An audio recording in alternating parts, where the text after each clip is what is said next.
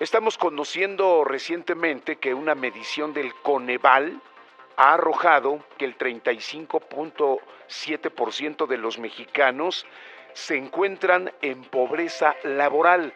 La contingencia sanitaria provocada por el virus SARS-CoV-19 está generando muchos estragos económicos y sociales, particularmente en países en vías de desarrollo como México, donde además tenemos la mala fortuna de contar con un débil sistema de seguridad social que permita siquiera atender a la población más vulnerable. Uno de los problemas sociales que algunos analistas están previendo se agudizará, junto con otros similares, es el de la pobreza laboral. Es la situación en la que el ingreso laboral de un hogar no es suficiente para que todos sus miembros accedan a la canasta básica, alimentaria y no alimentaria. Hogares en pobreza laboral pueden lograr acceder a estos bienes básicos a partir de ingresos no laborales, como remesas, transferencias, acceso a programas sociales entre otras. En los últimos dos años, el porcentaje de la población mexicana que se encontraba en situación de pobreza laboral ha presentado una tendencia a la baja.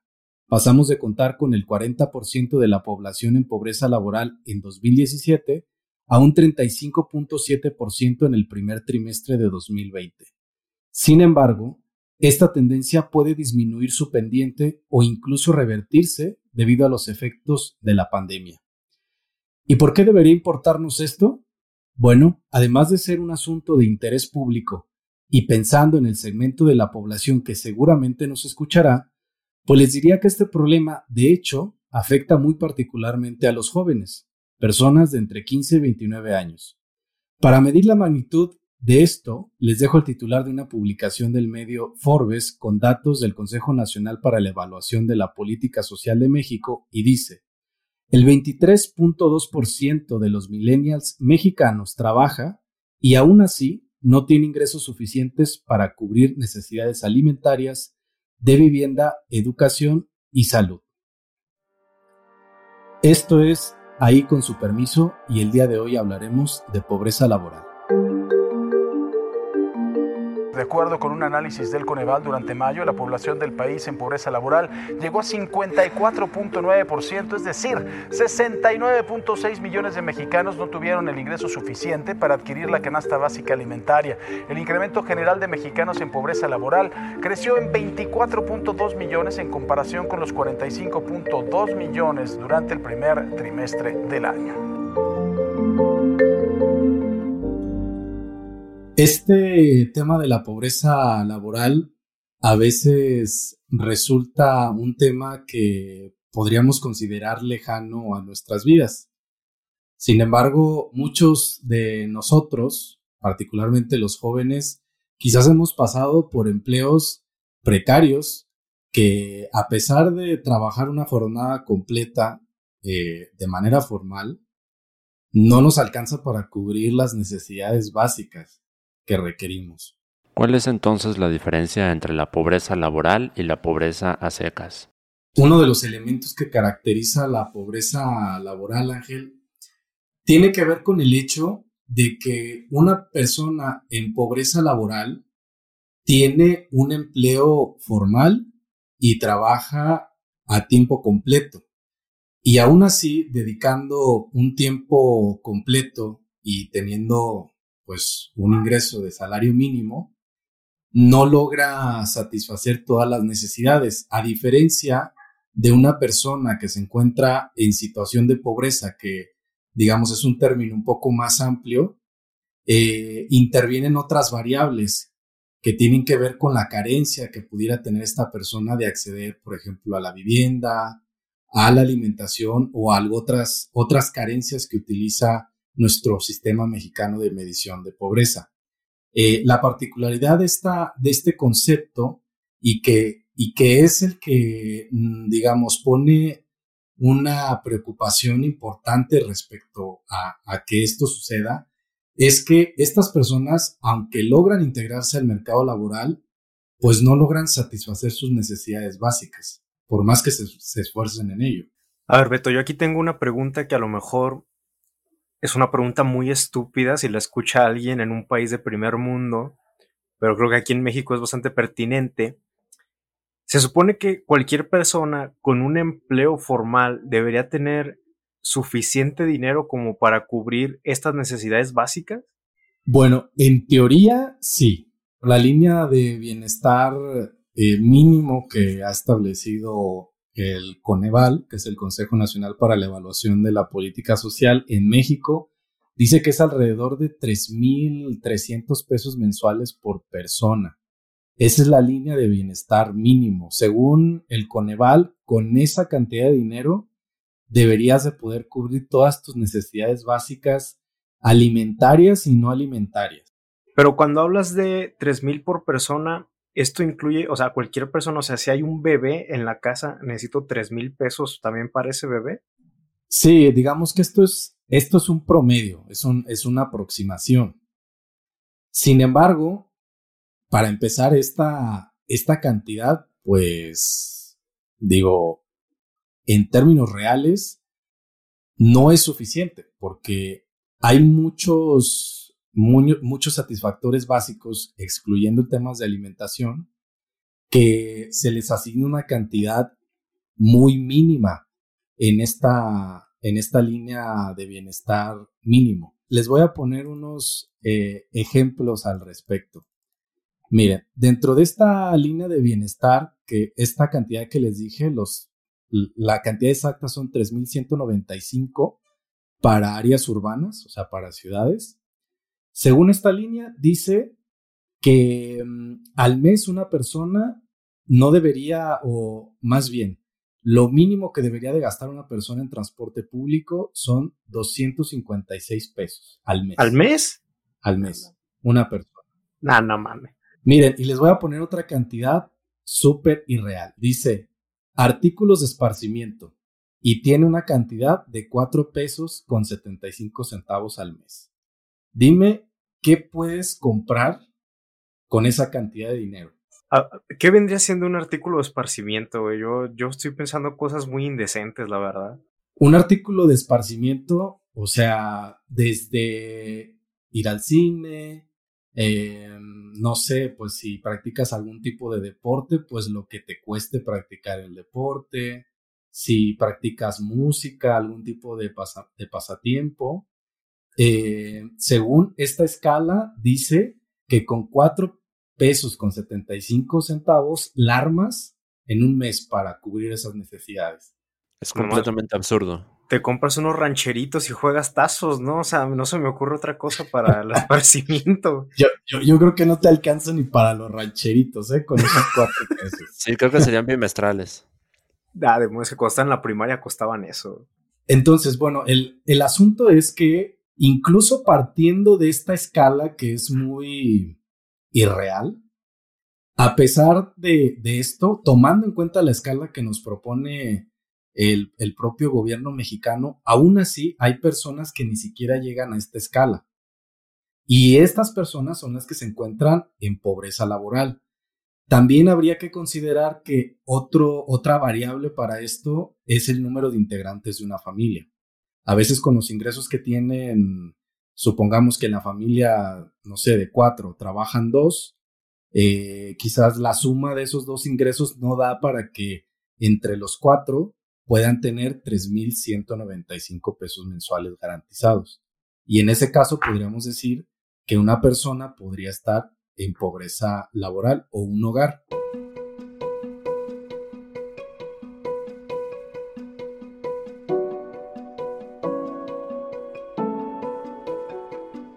La pobreza laboral parece que es un concepto lejano a nosotros, pero realmente eh, nos podríamos sorprender con el hecho de que seguramente muchos de nosotros hemos tenido experiencias en empleos precarios que nos ponen en una situación de pobreza laboral. Seguramente en nuestros primeros empleos eh, estuvimos en una situación de empleo precario. Y me gustaría saber, Ángel Quique, cuáles han sido sus experiencias y es que han tenido de empleos precarios a lo largo de su vida laboral. Pues mira, realmente yo estoy consciente de que trabajo en uno de los empleos peor pagados que hay, que viene siendo la docencia. Aún así es un trabajo muy padre y demás, pero la verdad es que muy al inicio no podía llegar a esta cifra que tú dices, ¿no? Lo de los 3 mil pesos por persona, porque uno como maestro tiene que irse abriendo paso, ¿no? Poquito a poquito, ir agarrando clases. Pero algo de lo que me estoy acordando, que, espero que tenga que ver con el tema, por ejemplo, recuerdo que en algún punto obtuve las clases de inglés de la escuela en la que estoy trabajando y yo estaba muy emocionado, ¿no? Eran muchísimas clases y yo dije, wow, aquí voy a, a ganar muchísimo más de lo que ganaba antes, ¿no? Entonces, yo muy feliz en la primera quincena que yo esperaba que estuviera súper gorda, la recibo con mucha alegría y veo que estoy ganando prácticamente lo mismo, aunque estoy trabajando mucho más. Entonces, voy rápidamente con, con mi directora y le digo, oye, ¿qué está pasando? Me mandan con recursos humanos y me dice, no, ¿sabes qué? Es que si tienes ya un sueldo más alto, pero tabulaste para más impuestos y pues ganas casi lo mismo, ¿no? dije, ah, no mames, chinguen, entonces, ¿para qué estoy trabajando más? Recuerdo uno de mis primeros trabajos formales fue como dealer en un casino de apuestas. Y recuerdo que en ese momento, en ese tiempo, los dealers éramos los mejores pagados del casino cuando yo entré, porque la mitad de nuestro sueldo era el salario base, que era un salario bastante mediocre, pero el casino, fuera de ese salario base, daba una compensación de 150 pesos diarios. Entonces, con esa compensación, pues ya alcanzabas un salario bastante decente y eso era más propinas, que nos las dividíamos parejo. Recuerdo entrar yo, yo tenía 18 años. Pasé la capacitación que fue larga, duró dos meses, y cuando recién llego yo ya a trabajar mesas y ya a recibir el salario completo junto con la compensación, a las tres semanas convocan a una junta para informarnos de cambios que van a hacer en la estrategia del casino, ¿no? Entre ellos, quitan la compensación por completo. Ya no va a existir. Entonces yo gocé tres semanas de esa compensación para después encontrarme con un sueldo inferior, muy inferior al sueldo mínimo que está mencionando Beto para subsistir en teoría de una forma digna. Y no solo eso, sino que el sistema de propinas con el que contábamos, el casino lo modificó, aunque ellos no tienen derecho a modificar el cómo nos repartimos propinas, porque eso estaba en nuestras manos y lo hacíamos equitativamente. Pues el casino modificó sus reglas, supuestamente, y obligaba a que todos los casinos, todas las sucursales, se repartan propinas en base a un sistema de puntos. Entre más puntos tienes, más propinas te tocan. Y el problema es que los puntos se adquieren con la antigüedad, trabajando en el puesto. Yo tenía 18 años, pero me fui dando cuenta que el casino implementó un mecanismo que se diseñaron ellos mismos para precarizar el sueldo, pero al mismo tiempo mantener a los empleados en la medida de lo posible sin que renuncien porque la esperanza de que sus condiciones económicas mejoren reside en que resistan este sueldo bajo y permanezcan más tiempo. Ah, luego si eso le agregas poquita estrategia de coaching, de no te rindas, campeón, tú eres tu propio jefe. claro que eso es un sistema que cada vez veo más en empresas con gran volumen de empleados que utilizan estas estrategias hasta a nivel emocional para poder precarizar más el trabajo y para esconder la pobreza laboral que le ofrecen a sus empleados con un sentido de ponerse la camiseta, ser parte de la familia, ser resilientes en los conflictos en los que pasa la empresa, cuando la empresa puede estar surcándolos bien a todo dar, cuando sus empleados son los que se, están llevando la peor parte o están siendo infrapagados por sus servicios. Oye, tengo una pregunta para ti. Eh, yo que te conozco, sé que en ese entonces, si o sea, cuando tú tenías ese empleo a los 18 años, sé que no te morías de hambre por el sueldo que tenías, pero ¿tenías tú compañeros que mantenían familias con ese sueldo? Por supuesto. Yo en ese entonces vivía en casa de mis papás y ese era mi trabajo que yo agarré en lo que entraba a la universidad. Entonces en realidad a mí no me afectaba realmente. Pero yo tenía compañeros con hijos, con familias. Tenía un compañero que entró conmigo muy feliz de entrar a ese trabajo por las capacidades económicas que le ponían a su alcance, porque acababa de nacer su segunda hija. Tres semanas después, nos llegan con esa sorpresa. Él renunció a un trabajo anterior en el que tenía antigüedad por agarrar este trabajo porque sabía que le iba a ir mejor económicamente. Y la empresa determinó tomar acciones que precaricen el trabajo con un sistema de chantaje basado en las propinas.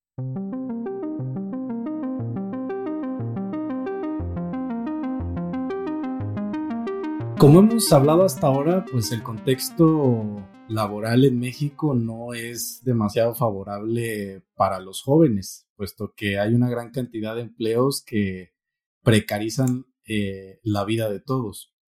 Y bueno, ante este contexto que tiende a precarizar, pues los jóvenes eh, pues han implementado mecanismos de adaptación para, para esta situación y que puedan tener más o menos una vida digna, a pesar de tener un empleo precario. Yo quisiera comentar eh, un par de mecanismos de adaptación que, pues, en los últimos años ha tenido una creciente, em, digamos, presencia en, la sociedad contemporánea, general. Eh, entre ellos se encuentra el primero que es el, tema de los roomies o el compartir una vivienda, que es algo que quizás generaciones anteriores no lo tenían tan internalizado como una forma de vivir, pero creo que ahora por la necesidad de, de poder acceder a una vivienda digna, a la cual, pues como no la puedes comprar, tienes que alquilarla, eh, pues los jóvenes se han visto en la necesidad de tener que compartir espacios comunes con otras personas. En algunos países de Europa, por ejemplo, este, esta forma de vivir, que es el compartir la vivienda, se ha institucionalizado incluso a nivel de gobierno, con formas de tenencia de la vivienda que se le ha denominado la vivienda cooperativa, que básicamente es vives con roomies, pero está eh, legislado respecto a ello. Y esto es una práctica que cada vez tiene mayor presencia en todo el mundo y que tiene un fuerte eco en la forma precarizada eh, de vivir en, esta, en esta época y sobre todo en la falta de ingresos suficientes para cubrir necesidades básicas. Otro asunto que sucede de forma cada vez más común y cada vez más agresiva, por decirlo de esa forma, es la diversificación de las fuentes de ingresos en estas generaciones de jóvenes profesionistas o jóvenes que van entrando a la fuerza laboral, cada vez más se encuentra que diversifican sus actividades económicas, inclusive viendo a profesionistas o personas que ejercen una carrera ya titulados, que al mismo tiempo están levantando fuentes de ingresos en medios digitales o en medios alternativos o en medios más locales de consumo y de oferta y demanda completamente local hasta en su barrio. Por ejemplo, profesionistas que fuera de su horario laboral eh, hornean algo y eso lo venden, ¿no? O gente que maneja bazares de segunda mano a través de aplicaciones de redes sociales. O gente que tiene un trabajo principal en el que desarrolla una actividad profesional que después, fuera del horario de ese trabajo principal, realiza esa misma actividad profesional bajo demanda como freelancer en medios digitales o medios a distancia. Sí, de hecho, algo que yo noto mucho es que las personas más aptas para sobrevivir en la economía son las que se dan cuenta precisamente de esto, de que el dinero no les tiene por qué llegar únicamente de una fuente, ¿no? Eso, digamos, ya es cosa del pasado. Y creo que sí es muy necesario que uno se ponga la camiseta del emprendedor, pero la camiseta real, ¿no? Esta que nos quieren, no esta que nos quieren vender de, ah, si tú trabajas, no sé, 24 horas al día sin parar y te vas a hacer rico, ¿no? Sino la del emprendedor que, ok, yo tengo esto para ofrecer específicamente y eso me va a dar más dinero que solo mi trabajo base. Yo, por ejemplo, he llegado a ver a mis alumnos, veo alumnos que de repente se ponen a vender eh, ropa para gimnasio porque se la pasan en gimnasios o que hacen camisetas personalizadas o muchas chicas que se ponen a, a poner uñas y yo inmediatamente digo, ¿sabes qué? Yo creo que ellos están mejor preparados para lo que viene en el futuro porque no se conforman con el dinero que hay en sus casas, sino que lo buscan por su lado y por su cuenta, pero sin perder nunca los pies del piso, ¿no? Sin perder nunca eh, esa idea de que es un dinero extra y no necesariamente su fuente de ingresos principal. Sí, al, al final esta, esta situación, digamos que es una forma también de diversificar eh, las actividades económicas un poco el no poner pues todos los, los, huevos en la misma canasta, ¿no? O sea, si por alguna razón eh, pierdes el empleo, ya sea el, no sé, el que, al que le dedicas más tiempo o al que le dedicas temporalmente tu tiempo, pues no te quedas sin nada, ¿no? Creo que eso es una, una forma en la que muchos jóvenes, y al menos yo me, me incluyo, ¿no? estamos tratando de poder diversificar eh, nuestras actividades y poder tener algo más eh, de ingresos, además de lo que nos ocupa mayor tiempo.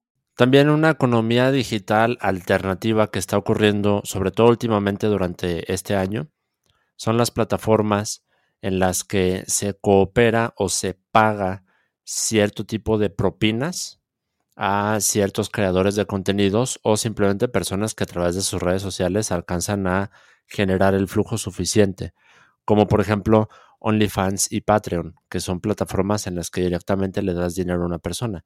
Tampoco es raro que jóvenes encuentren rentable hacer comercio directamente en sus perfiles en redes sociales, poniendo su link de PayPal o directamente en su cuenta bancaria o en los casos que son cada vez también más comunes, la figura del influencer como una persona con miles de seguidores, en algunos casos millones de seguidores, que generaba contratos muy fuertes con marcas, se va reduciendo esa figura también a microinfluencers, que son personas con un volumen de seguidores mucho menor, pero que es suficiente para que marcas locales encuentren atractivo hacerle obsequios, enviarle producto o hacer contratos por menciones. Y eso se ha vuelto una economía alternativa que muchas personas de esta generación están aprovechando para complementar sus ingresos para alcanzar una vida, un nivel de vida digno.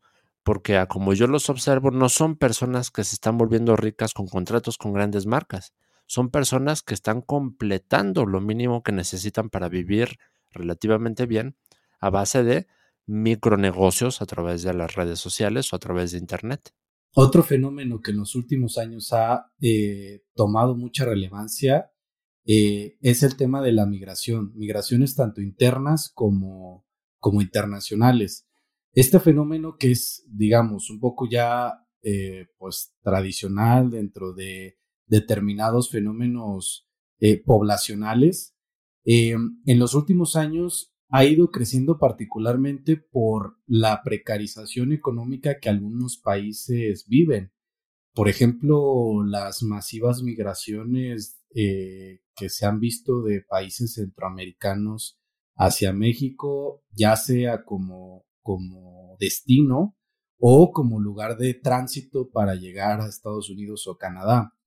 Y algo que, que es muy particular de estas migraciones es que la mayor parte de la población que está migrando pues son jóvenes, personas de entre 15 y 29 años que están siendo pues obligadas por el contexto en el que en el que viven de tal precarización que tienen que salir de sus lugares de origen y buscar otro espacio donde puedan tener ingresos que les dé por lo menos para cubrir lo básico. ¿Se puede hacer algo para evitar la pobreza laboral?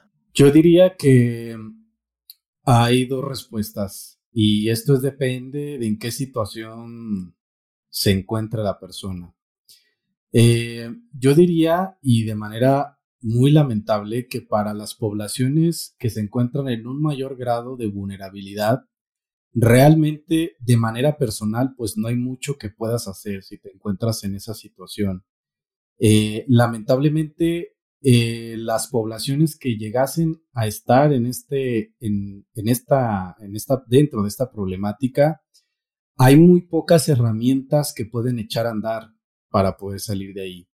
Creo que en estos casos eh, existe o debería existir más bien una responsabilidad social en la que podamos de alguna forma, ya sea como sociedad o gobierno, hacer algo al respecto y poder impulsar políticas públicas adecuadas que atiendan a estos sectores, porque, bueno, como seguramente algunos sabrán más que otros, pero actualmente no tenemos políticas que atiendan adecuadamente a estas poblaciones. Pero partiendo de, estas, de esta cuestión de que hay poblaciones que requieren de un apoyo para salir de ahí, eh, hay otras poblaciones menos vulnerables para las cuales sí podría haber algo que hacer, sobre todo para evitar caer en una situación de pobreza laboral. Em, y yo empezaría por mencionarle tres cosas que considero eh, relevantes para evitar caer en una situación de pobreza laboral. Y la primera es que, eh, bueno, partiendo de que nuestra generación, pues ya tiene una presión muy grande por el contexto de ser cada vez más productivos. O sea, es una tendencia que no estaría yo de acuerdo en, que exista, pero bueno, difícilmente vamos a romper esta tendencia. Por ahora creo que solo nos queda subirnos al barco. Y por ello creo que es importante en términos de productividad que seamos muy sensatos en cómo aprovechar el tiempo. Eh, yo creo que el, tiempo es, un activo fundamental que tenemos y hay que ser muy cuidadosos en qué lo invertimos hay que preguntarnos si lo que estamos haciendo eh, de verdad contribuye a los objetivos de corto, mediano y largo plazo de, tu proyecto de vida. O sea, hay, que preguntarnos constantemente si realmente eh, lo que hacemos contribuye a, nuestras metas. Y si la respuesta es no, bueno, quizás deberías valorar eh, invertir tu tiempo en otra cosa. Y bueno, la, otra cosa que un poco se habló ya en, en, secciones anteriores tiene que ver con la diversificación de las actividades económicas. Es muy importante que partiendo de que regularmente los empleos que un joven puede, a los que puede acceder, son precarios o que tienen eh, contratos eh, temporales en los cuales hay un alto riesgo de ser despedido, pues algo que podemos hacer es procurar diversificar nuestras actividades y que en la medida de las posibilidades no solo te dediques a una sola cosa, que busques además de tu empleo formal, si es que lo tienes, tener una actividad secundaria que además de que te permita tener un ingreso adicional, te permita tener una salida en caso de que pierdas tu empleo. Eh, eso me parece también algo fundamental que podría ser bueno eh, implementar. Y la otra, que parece ya un, poco cliché, pero el tema del estrés y sobre todo en, esta, en este contexto de, pandemia. El, estar viviendo eh, de una, en, un, en, una dinámica tan acelerada, eh, creo que tiende a generar muchos desórdenes emocionales en, los jóvenes particularmente. Creo que es muy importante que sepamos manejar nuestro estrés, eh, darnos tiempo para poder pensar sobre lo que estamos haciendo, atenderte emocionalmente para darte cariño y darle cariño también a los demás. Eh, creo que estos tres aspectos eh, son fundamentales para que podamos tener, pues más o menos, elementos que nos ayuden a evitar caer en, la situación de pobreza laboral. Ok, Beto, ¿y como qué cosas son esas en las que sí valdría la pena invertir nuestro tiempo y qué deberíamos evitar hacer para no malgastar nuestro tiempo? Bueno, es que, eh, digamos, esto también es algo subjetivo pensando que cada uno de nosotros eh, tiene distintas prioridades y distintas metas.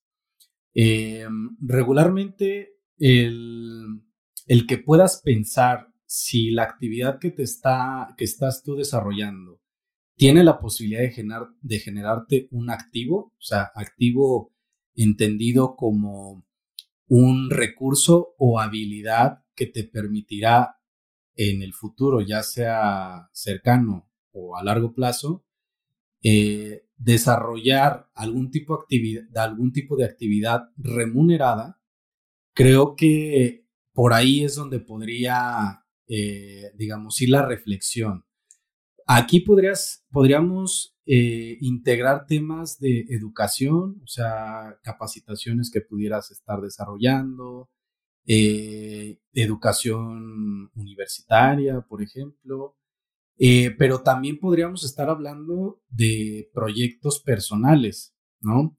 Si tú estás invirtiendo tu tiempo, por ejemplo, em, supongamos que tú eres un desarrollador web y te especializas en temas de videojuegos, ¿no?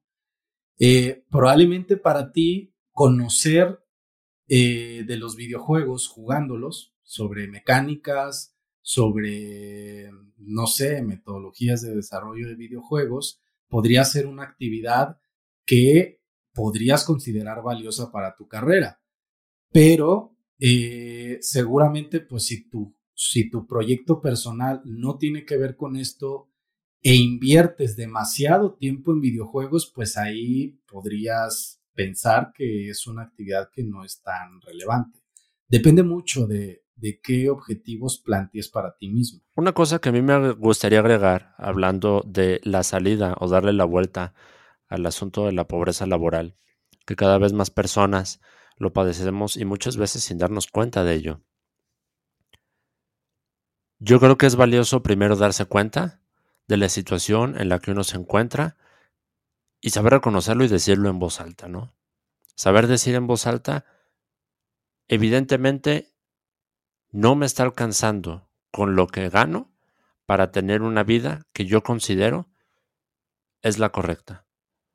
No con aspiraciones opulentas, ni no con aspiraciones desbordadas, considerando el trabajo que uno desempeña, pero sí aspirando a tener lo mínimo necesario y sin conformarnos, que es lo más importante.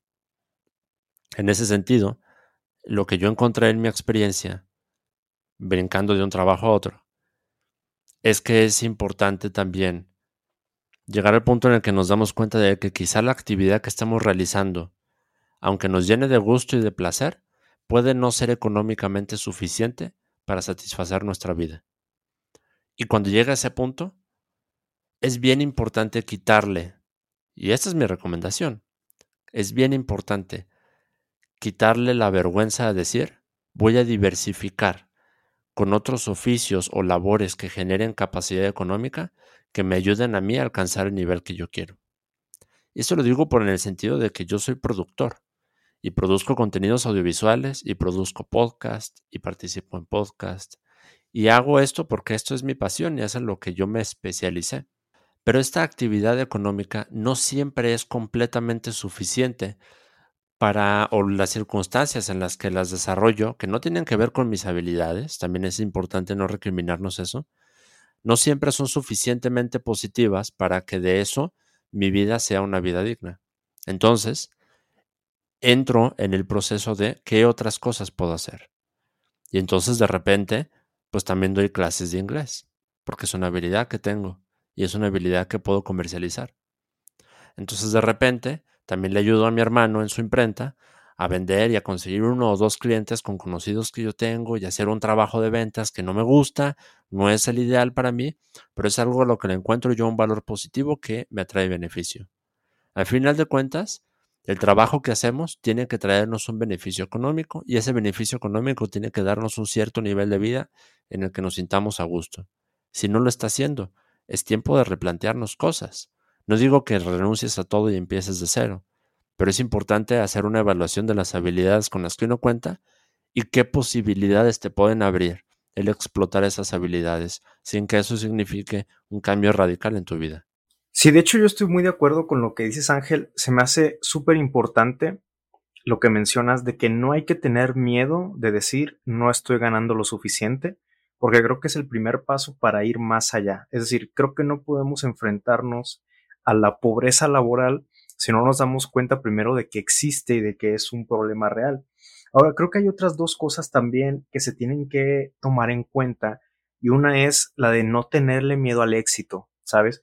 Porque creo que en la sociedad mexicana en la que vivimos nos educan mucho en el valor de la pobreza y de la humildad, que obviamente tiene mucho que ver con cuestiones cristianas, pero que creo que entorpece mucho y hace que los jóvenes no se planteen a sí mismos muchas veces ganar el dinero suficiente, ¿sí? Y entonces toman como una eventualidad y no como un problema el hecho de que no ganan lo suficiente. Entonces, creo que es muy importante plantearte en la cabeza de que el que tú quieras dinero no está mal.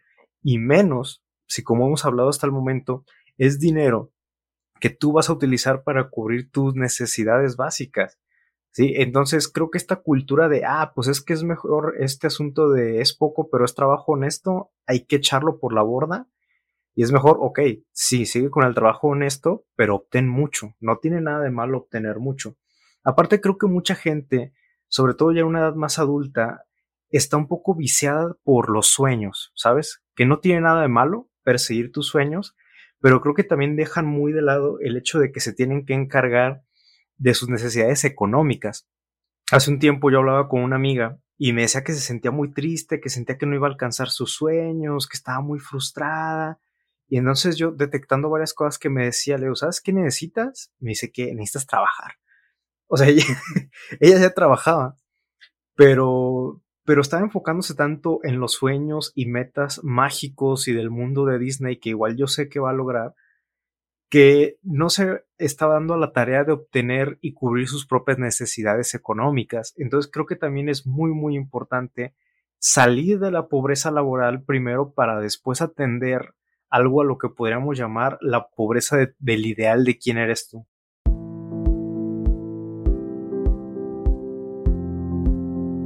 Esto que escucharon fue Ahí con su permiso podcast. Pueden encontrarnos en Instagram y en Twitter como arroba ahí con su permiso. Y también nos pueden encontrar en Facebook y en YouTube como ahí con su permiso podcast. A mi compañero Enrique Huerta lo pueden encontrar en Twitter como arroba thispeaker y a Humberto Mendoza lo pueden encontrar como arroba Humberto Evalúa. Yo soy Ángel González, estoy en Twitter como arroba elangelini y como todos los martes, ahí con su permiso, nos escuchamos en su plataforma de podcast favorita.